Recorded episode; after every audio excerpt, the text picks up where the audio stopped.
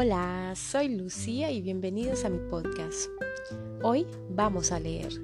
Vamos a leer la introducción y el capítulo 1 de el libro Los Cuatro Acuerdos de Miguel Ruiz. Aquí hay un mensaje para ti.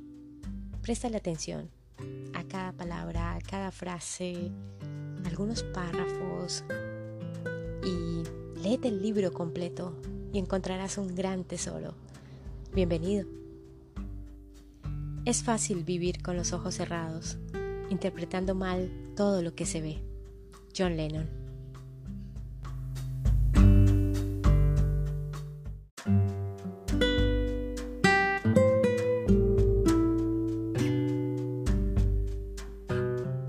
Introducción. Espejo humeante. Hace 3.000 años había un ser humano, igual que tú y que yo, que vivía cerca de una ciudad rodeada de montañas. Este ser humano estudiaba para convertirse en un chamán, para aprender el conocimiento de sus ancestros, pero no estaba totalmente de acuerdo con todo lo que aprendía. En su corazón sentía que debía haber algo más. Un día, mientras dormía en una cueva, soñó que veía su propio cuerpo durmiendo. Salió de la cueva a una noche de luna llena. El cielo estaba despejado y vio una infinidad de estrellas. Entonces algo sucedió en su interior que transformó su vida para siempre. Se miró las manos, sintió su cuerpo y oyó su propia voz que decía, estoy hecho de luz, estoy hecho de estrellas. Miró al cielo de nuevo y se dio cuenta que no son las estrellas las que crean la luz, sino que es la luz la que crea las estrellas. Todo está hecho de luz, dijo, y el espacio de en medio no está vacío, y supo que todo lo que existe es un ser viviente y que la luz es la mensajera de la vida porque está viva y contiene toda la información. Entonces se dio cuenta de que, aunque estaba hecho de estrellas, él no era esas estrellas. Estoy en medio de las estrellas, pensó, así que llamó a las estrellas el tonal y a la luz que había entre las estrellas el nahual, y supo que lo que creaba la armonía y el espacio entre ambos es la vida o intento. Sin vida, el tonal y el nahual no existirían. La vida es la fuerza de lo absoluto, lo supremo, la creadora de todas las cosas. Esto es lo que descubrió. Todo lo que existe es una manifestación del ser viviente al que llamamos Dios. Todas las cosas son Dios y llegó a la conclusión de que la percepción humana es solo luz que percibe luz. También se dio cuenta que la materia es un espejo. Todo es un espejo que refleja luz y crea imágenes de esa luz. Y el mundo de la ilusión, el sueño, es tan solo como un humo que nos impide ver lo que realmente somos. Lo que realmente somos es puro amor, pura luz, dijo. Este descubrimiento cambió su vida. Una vez supo lo que en verdad era, Miró a su alrededor y vio a otros seres humanos y al resto de la naturaleza y le asombró lo que vio.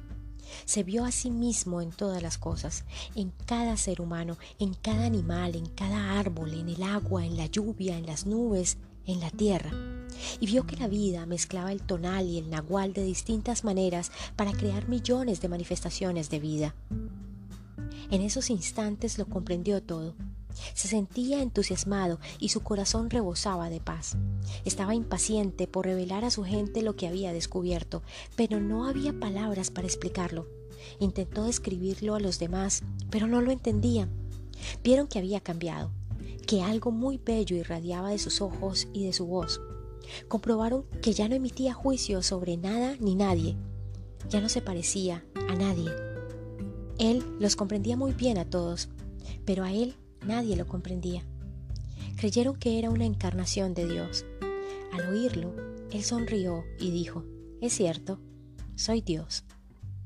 Pero vosotros también lo sois. Todos somos iguales, somos imágenes de luz, somos Dios. Pero la gente seguía sin entenderlo. Había descubierto que era un espejo para los demás, un espejo en el que podía verse en sí mismo. Cada uno es un espejo, dijo, se veía en todos, pero nadie se veía a sí mismo en él. Y comprendió que todos soñaban, pero sin tener conciencia de ello, sin saber lo que realmente eran. No podían verse a ellos mismos en él porque había un muro de niebla o humo entre los espejos. Y ese muro de niebla estaba construido por la interpretación de las imágenes de luz, el sueño de los seres humanos. Entonces supo que pronto olvidaría todo lo que había aprendido. Quería acordarse de todas las visiones que había tenido, así que decidió llamarse a sí mismo espejo humeante para recordar siempre que la materia es un espejo y que el humo que hay en medio es lo que nos impide saber qué somos. Y dijo, soy espejo humeante porque me veo en todos vosotros, pero no nos reconocemos mutuamente por el humo que hay entre nosotros. Ese humo es el sueño y el espejo eres tú, el soñador.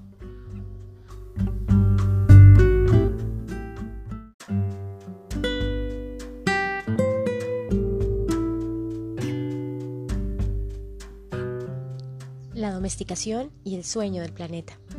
Lo que ves y escuchas ahora mismo no es más que un sueño. En este mismo momento estás soñando. Sueñas con el cerebro despierto. Soñar es la función principal de la mente y la mente sueña 24 horas al día. Sueña cuando el cerebro está despierto y también cuando está dormido. La diferencia estriba en que cuando el cerebro está despierto hay un marco material que nos hace percibir las cosas de una forma lineal. Cuando dormimos no tenemos ese marco y el sueño tiende a cambiar constantemente. Los seres humanos soñamos todo el tiempo. Antes de que naciésemos, aquellos que nos precedieron crearon un enorme sueño externo que llamaremos el sueño de la sociedad o el sueño del planeta. El sueño del planeta es el sueño colectivo hecho de miles de millones de sueños más pequeños, de sueños personales que unidos Crean un sueño de una familia, un sueño de una comunidad, un sueño de una ciudad, un sueño de un país y finalmente un sueño de toda la humanidad. El sueño del planeta incluye todas las reglas de la sociedad, sus creencias, sus leyes, sus religiones, sus diferencias culturales, sus diferentes maneras de ser, sus gobiernos, sus escuelas, sus acontecimientos sociales y sus celebraciones. Nacemos con la capacidad de aprender a soñar y los seres humanos que nos preceden nos enseñan a soñar de la forma en que lo hace la sociedad. El sueño externo tiene tantas reglas que cuando nace un niño captamos su atención para introducir estas reglas en su mente. El sueño externo utiliza a mamá y papá, la escuela y la religión para enseñarnos a soñar.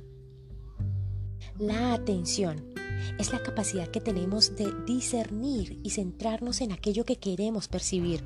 Percibimos millones de cosas simultáneamente, pero utilizamos nuestra atención para retener en el primer plano de nuestra mente lo que nos interesa. Los adultos que nos rodeaban captaron nuestra atención y por medio de la repetición introdujeron información en nuestra mente. Así es como aprendimos todo lo que sabemos.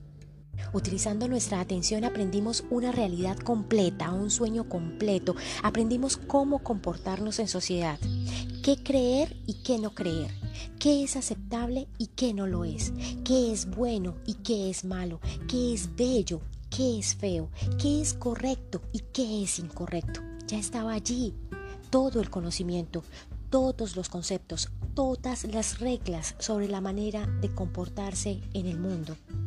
Cuando íbamos al colegio, nos sentábamos en una silla pequeña y prestábamos atención a lo que el maestro nos enseñaba. Cuando íbamos a la iglesia, prestábamos atención a lo que el sacerdote o el pastor nos decía. La misma dinámica funcionaba con mamá y papá y con nuestros hermanos y hermanas. Todos intentaban captar nuestra atención. También aprendimos a captar la atención de otros seres humanos y desarrollamos una necesidad de atención que siempre, siempre acaba siendo muy competitiva. Los niños compiten por la atención de sus padres, sus profesores, sus amigos. Mírame, mira lo que hago. ¡Eh, que estoy aquí! La necesidad de atención se vuelve muy fuerte y continúa en la edad adulta. El sueño externo capta nuestra atención y nos enseña qué creer, empezando por la lengua que hablamos. El lenguaje es el código que utilizamos los seres humanos para comprendernos y comunicarnos. Cada letra, cada palabra de cada lengua es un acuerdo. Llamamos a esto una página de un libro, La palabra página es un acuerdo que comprendemos. Una vez entendemos el código, nuestra atención queda atrapada y la energía se transfiere de una persona a otra. Tú no escogiste tu lengua, ni tu religión, ni tus valores morales. Ya estaban ahí antes de que nacieras. Nunca tuvimos la oportunidad de elegir qué creer y qué no creer.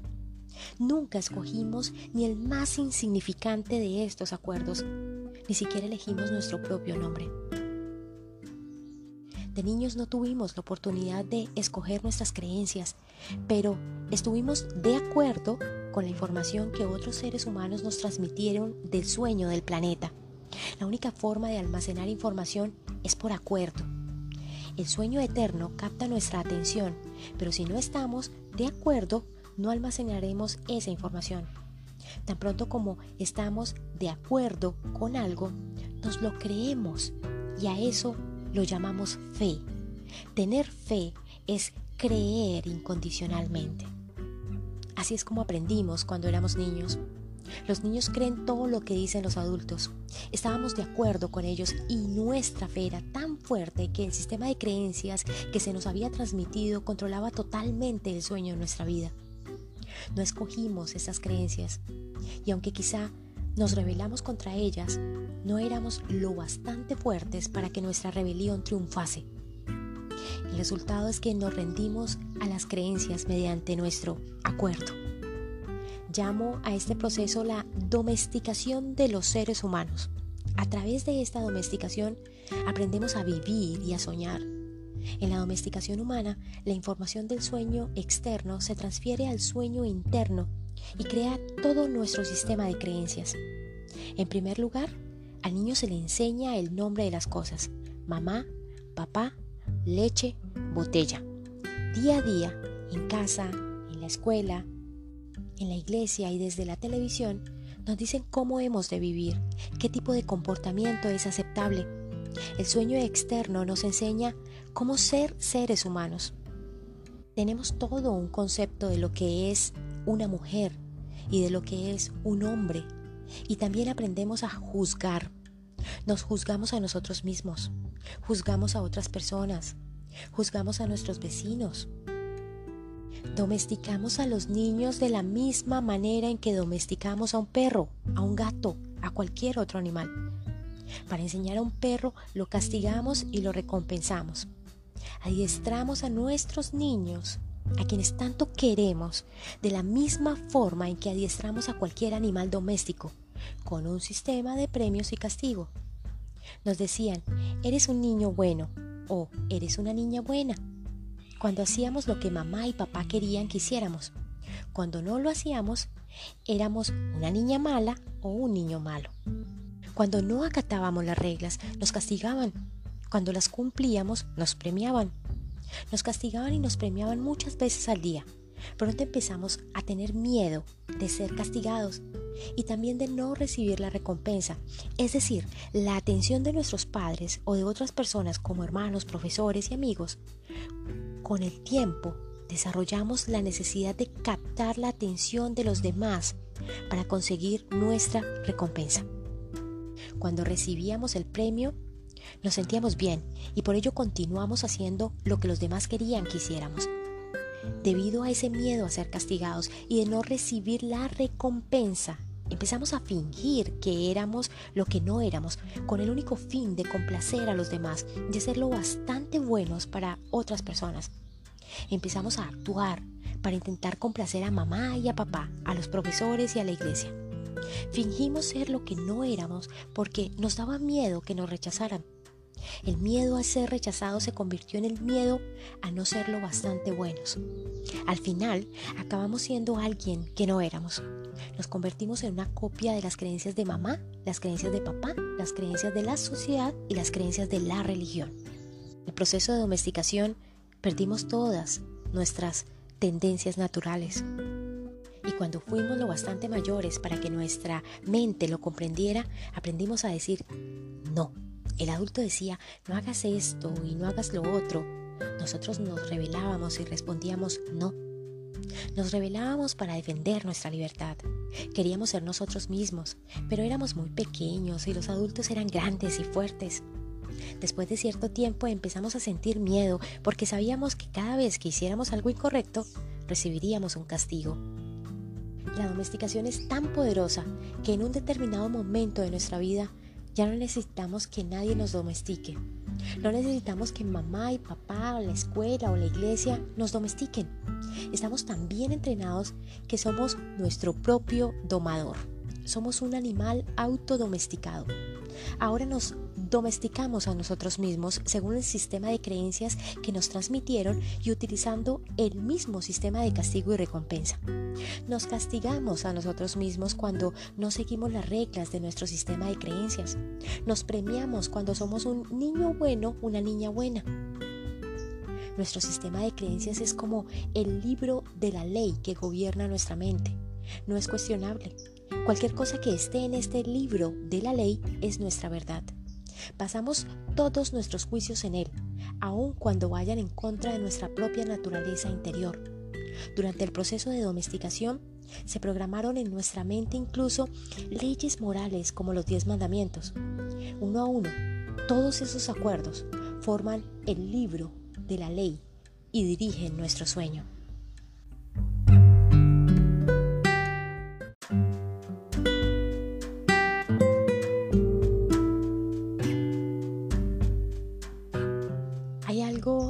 Nuestra mente que lo juzga todo y a todos, incluso el clima, el perro, el gato, todo. El juez interior utiliza lo que está en nuestro libro de la ley para juzgar todo lo que hacemos y dejamos de hacer, todo lo que pensamos y no pensamos, todo lo que sentimos y no sentimos. Cada vez que hacemos algo que va en contra del libro de la ley, el juez dice que somos culpables, que necesitamos un castigo, que debemos sentirnos avergonzados. Esto ocurre muchas veces al día, día tras día, durante todos los años de nuestra vida.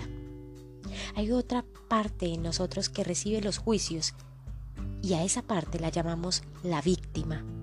La víctima carga con la culpa, el reproche y la vergüenza. Es esa parte nuestra que dice, pobre de mí, no soy suficientemente bueno, ni inteligente, ni atractivo, y no merezco ser amado. Pobre de mí. El gran juez lo reconoce y dice, sí, no vales lo suficiente. Y todo esto se fundamenta en un sistema de creencias en el que jamás escogimos creer. Y el sistema es tan fuerte que, incluso años después de haber entrado en contacto con nuestros conceptos y de intentar tomar nuestras propias decisiones, nos damos cuenta que esas creencias todavía controlan nuestra vida. Cualquier cosa que vaya en contra del libro de la ley hará que sintamos una extraña sensación en el plexo solar, una sensación que se llama miedo. Incumplir las reglas del libro de la ley abre nuestras heridas emocionales y reaccionamos creando veneno emocional, dado que todo lo que está en el libro de la ley tiene que ser verdad. Cualquier cosa que ponga en tela de juicio lo que creemos nos hace sentir inseguros. Aunque el libro de la ley esté equivocado, hace que nos sintamos seguros. Por este motivo, necesitamos una gran valentía para desafiar nuestras propias creencias. Porque, aunque sepamos que no las escogimos, también es cierto que las aceptamos. El acuerdo es tan fuerte que incluso cuando sabemos que el concepto es erróneo, sentimos la culpa, el reproche, la vergüenza que aparecen cuando actuamos en contra de esas reglas. De la misma forma que el gobierno tiene un código de leyes que dirige el sueño de la sociedad, nuestro sistema de creencias es el libro de la ley que gobierna nuestro sueño personal.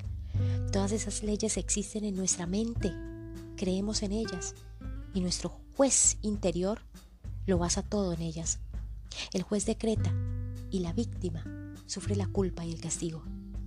Pero ¿quién dice que este sueño sea justo? La verdadera justicia consiste en pagar solo una vez por cada error. Lo que es verdaderamente injusto es pagar varias veces por el mismo error. ¿Cuántas veces pagamos por un mismo error? La respuesta es miles de veces. El ser humano es el único animal sobre la Tierra que paga miles de veces por el mismo error. Los demás animales pagan solo una vez por cada error, pero nosotros no. tenemos una gran memoria. Cometemos una equivocación, nos juzgamos a nosotros mismos, nos declaramos culpables y nos castigamos. Si fuese una cuestión de justicia, con eso bastaría. No necesitamos repetirlo, pero cada vez que lo recordamos, nos juzgamos de nuevo, volvemos a considerarnos culpables y nos volvemos a castigar una y otra vez y otra y otra más. Y si estamos casados, también nuestra mujer o nuestro marido nos recuerda el error y así volvemos a juzgarnos de nuevo, nos castigamos otra vez y nos volvemos a sentir culpables. ¿Acaso es esto justo? ¿Cuántas veces hacemos que nuestra pareja, nuestros hijos o nuestros padres paguen por el mismo error? Cada vez que recordamos el error, los culpamos de nuevo y les enviamos todo el veneno emocional que sentimos frente a la injusticia. Hacemos que vuelvan a pagar por ello. ¿Eso es justicia? El juez de la mente está equivocado porque el sistema de creencias del libro de la ley es erróneo. Todo el sueño se fundamenta en una ley falsa. El 95% de las creencias que hemos almacenado en nuestra mente no son más que mentiras y si sufrimos es porque creemos en todas ellas. En el sueño del planeta a los seres humanos les resulta normal sufrir, vivir con miedo y crear dramas emocionales. El sueño externo no es un sueño placentero, es un sueño lleno de violencia, de miedo, de guerra, de injusticia. El sueño personal de los seres humanos varía, pero en conjunto es una pesadilla. Si observamos la sociedad humana, comprobamos que es un lugar en el que resulta muy difícil vivir, porque está gobernada por el miedo. En el mundo entero vemos sufrimiento, cólera, venganza, adicciones, violencia en las calles y una tremenda injusticia. Esto existe en diferentes niveles en los distintos países del mundo, pero el miedo controla el sueño externo. Si comparamos el sueño de la sociedad humana con la descripción del infierno que las distintas religiones de todo el mundo han divulgado, descubrimos que son exactamente iguales. Las religiones dicen que el infierno es un lugar de castigo, de miedo, de dolor y de sufrimiento, un lugar donde el fuego te quema, cada vez que sentimos emociones como cólera, los celos, la envidia o el odio, experimentamos un fuego que arde en nuestro interior. Vivimos en el sueño del infierno. Si consideramos que el infierno es un estado de ánimo, entonces nos rodea por todas partes. Tal vez otras personas nos adviertan que si no hacemos lo que ellas dicen que deberíamos hacer, iremos al infierno. Pero ya estamos en el infierno, incluso la gente que nos dice eso Ningún ser humano puede condenar a otro al infierno porque ya estamos en él. Es cierto que los demás pueden llevarnos a un infierno todavía más profundo, pero únicamente si nosotros se lo permitimos. Cada ser humano, hombre o mujer, tiene su sueño personal, que al igual que ocurre con el sueño de la sociedad, a menudo está dirigido por el miedo. Aprendemos a soñar el infierno en nuestra vida, en nuestro sueño personal.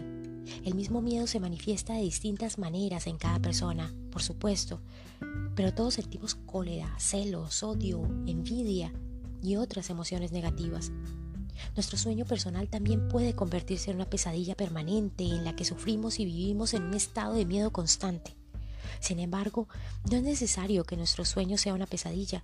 Podemos disfrutar de un sueño agradable.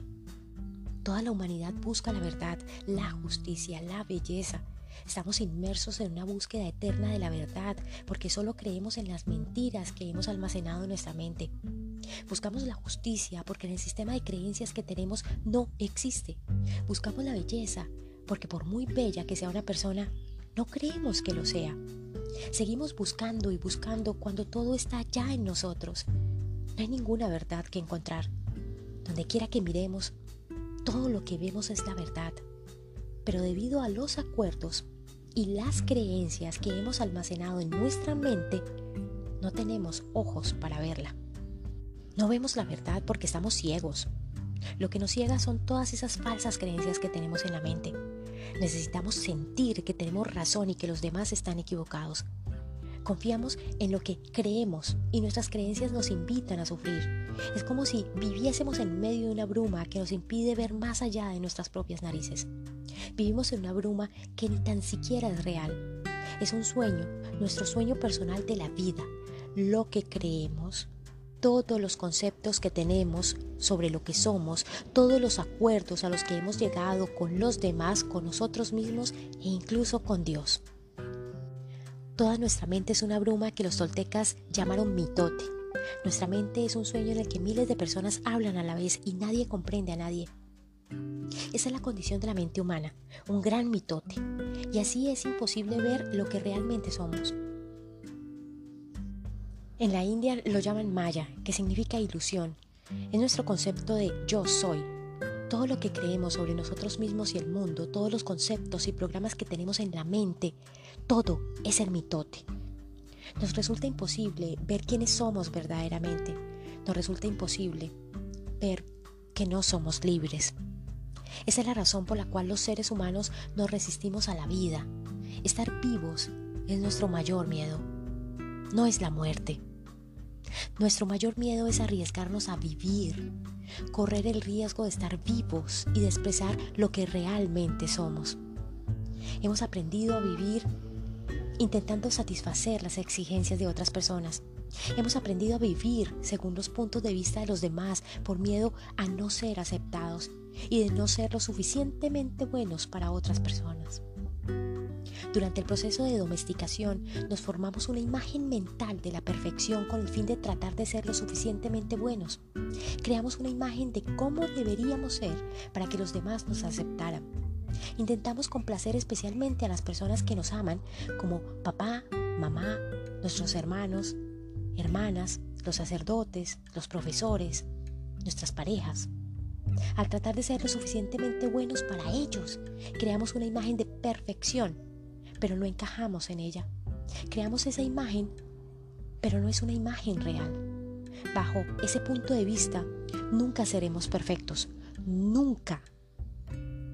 Como no somos perfectos, nos rechazamos a nosotros mismos. El grado de rechazo depende de lo efectivos que hayan sido los adultos para romper nuestra integridad. Tras la domesticación ya no se trata de que seamos lo suficientemente buenos para los demás. No somos lo bastante buenos para nosotros mismos porque no encajamos en nuestra propia imagen de perfección. Resulta imposible perdonarnos por no ser lo que desearíamos ser. O mejor dicho, por no ser quien creemos que deberíamos ser. No podemos perdonarnos por no ser perfectos. Sabemos que no somos lo que creemos que deberíamos ser, de modo que nos sentimos falsos, frustrados y deshonestos. Intentamos ocultarnos y fingimos ser lo que no somos. El resultado es un sentimiento de falta de autenticidad y una necesidad de utilizar máscaras sociales para evitar que los demás se den cuenta. Nos da mucho miedo que alguien descubra que no somos lo que pretendemos ser. También juzgamos a los demás según nuestra propia imagen de la perfección y, naturalmente, no alcanzan nuestras expectativas. Nos deshonramos a nosotros mismos solo para complacer a otras personas. Incluso llegamos a dañar nuestro cuerpo para que los demás nos acepten. Vemos a adolescentes que se drogan con el único fin de no ser rechazados por otros adolescentes. No son conscientes de que el problema estriba en que no se aceptan a sí mismos. Se rechazan porque no son lo que pretenden ser. Desean ser de una manera determinada, pero no lo son. Y eso hace que se sientan culpables y avergonzados. Los seres humanos nos castigamos a nosotros mismos sin cesar por no ser como creemos que deberíamos ser. Nos maltratamos a nosotros mismos y utilizamos a otras personas para que nos maltraten. Pero nadie nos maltrata más que nosotros mismos. El juez, la víctima y el sistema de creencias son los que nos llevan a hacerlo. Es cierto que algunas personas dicen que su marido o mujer, su madre o padre los maltrató, pero sabemos que nosotros nos maltratamos todavía más. Nuestra manera de juzgarnos es la peor que existe. Si cometemos un error delante de los demás, intentamos negarlo y taparlo. Pero tan pronto como estamos solos, el juez se vuelve tan tenaz y el reproche es tan fuerte que nos sentimos realmente estúpidos, inútiles o indignos. Nadie en toda tu vida te ha maltratado más que tú mismo. El límite del maltrato que tolerarás de otra persona es exactamente el mismo al que te sometes tú. Si alguien llega a maltratarte un poco más, lo más probable es que te alejes de esa persona sin embargo, si alguien te maltrata un poco menos de lo que sueles maltratarte tú, seguramente continuarás con esa relación y la tolerarás siempre. Si te castigas de forma exagerada, es posible que incluso llegues a tolerar a alguien que te agrede físicamente, te humilla y te trata como si fueras basura. ¿Por qué? Porque de acuerdo a tu sistema de creencias dices, me lo merezco. Esta persona me hace un favor al estar conmigo. No soy digno de amor ni de respeto. No soy suficientemente bueno. Necesitamos que los demás nos acepten y nos amen, pero nos resulta imposible aceptarnos y amarnos a nosotros mismos. Cuanta más autoestima tenemos, menos nos maltratamos. El abuso de uno mismo nace del autorrechazo y este de la imagen que tenemos de lo que significa ser perfecto y de la imposibilidad de alcanzar ese ideal.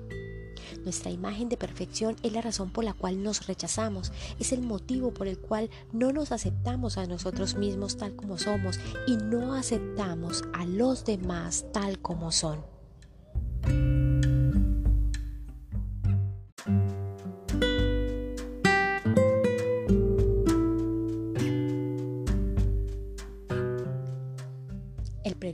Un sueño. Has establecido millares de acuerdos contigo mismo, con otras personas, con el sueño que es tu vida, con Dios, con la sociedad, con tus padres, con tu pareja, con tus hijos.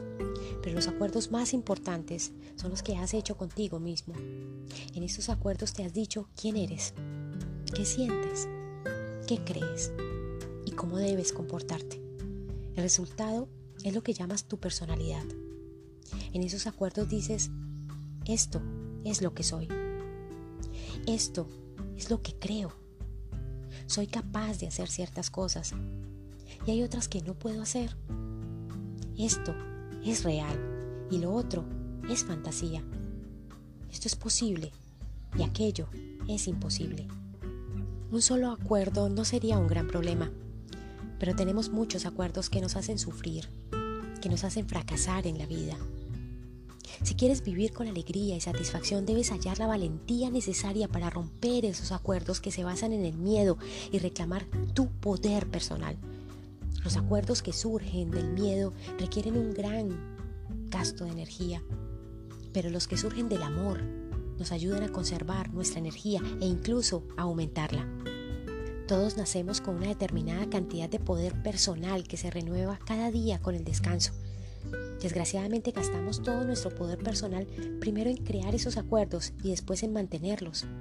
Los acuerdos a los que hemos llegado consumen nuestro poder personal y el resultado es que nos sentimos impotentes.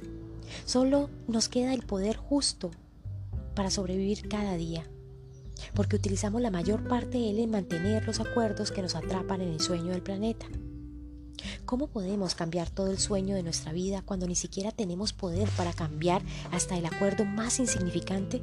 Si somos capaces de reconocer que nuestra vida está gobernada por nuestros acuerdos y el sueño de nuestra vida no nos gusta, necesitamos cambiar los acuerdos. Cuando finalmente estemos dispuestos a cambiarlos, habrá cuatro acuerdos muy poderosos que nos ayudarán a romper aquellos otros que surgen del miedo y agotan nuestra energía. Cada vez que rompes un acuerdo, todo el poder que utilizaste para crearlo vuelve a ti. Si los adoptas, estos cuatro acuerdos crearán el poder personal necesario para que cambies todo tu antiguo sistema de acuerdos. Necesitas una gran voluntad para adoptar los cuatro acuerdos. Pero si eres capaz de empezar a vivir con ellos, tu vida se transformará de una manera asombrosa. Verás cómo el drama del infierno desaparece delante de tus ojos. En lugar de vivir en el sueño del infierno, crearás un nuevo sueño, tu sueño personal del cielo. Sé impecable con tus palabras. No te tomes nada personalmente. No hagas suposiciones. Haz siempre lo máximo que puedas. Sulpaiki, Sulpaiki, Sulpaiki. Gracias por estar aquí Gracias por ser parte de mi camino y gracias por ser parte de mi familia. Te amo infinito. Te envío muchísima luz y un abrazo enorme que te abrigue y cubra todo tu ser. Un abrazo tan fuerte y tan cálido desde aquí, desde mi lugar sagrado, para que te llegue allá donde tú estás. Y brilla, porque eres luz.